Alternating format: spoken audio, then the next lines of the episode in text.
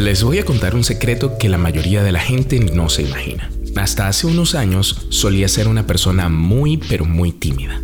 De hecho, me daba terror hablar frente a grupos de personas. Y ahora es lo que hago día tras día. Creo que una de las cosas que me permitió superar este miedo fue ser liberado de la sensación constante de que iba a ser rechazado.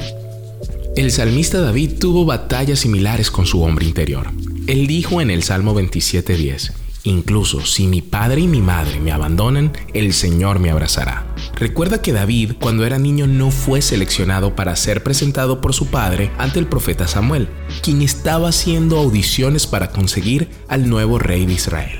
Imagínate esa escena. Viene alguien importante a tu casa y le preguntan a tu papá por sus hijos, y tu papá llama a todos tus hermanos menos a ti. Si yo fuera David, me sentiría inseguro, inferior y seguro tendría una sensación de rechazo. Sin embargo, encontramos a David lleno de confianza cuando se enfrenta al león, al oso, a Goliat e incluso cuando se enfrentó al mismísimo rey. ¿Cuál era su secreto? Creo que estaba pasando tiempo en la presencia de Dios.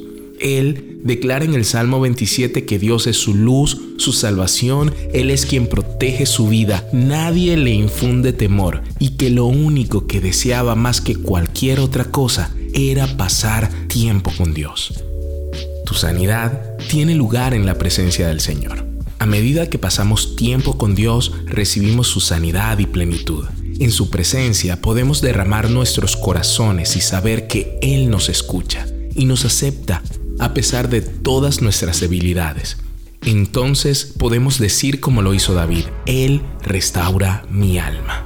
Otro factor que ayuda a construir nuestros niveles de confianza en esta nueva temporada es saber quiénes somos en Dios. Dios nos ha hecho sus propios hijos e hijas, así como sus amados. No somos lo que pensamos que somos, somos lo que la palabra de Dios dice que somos.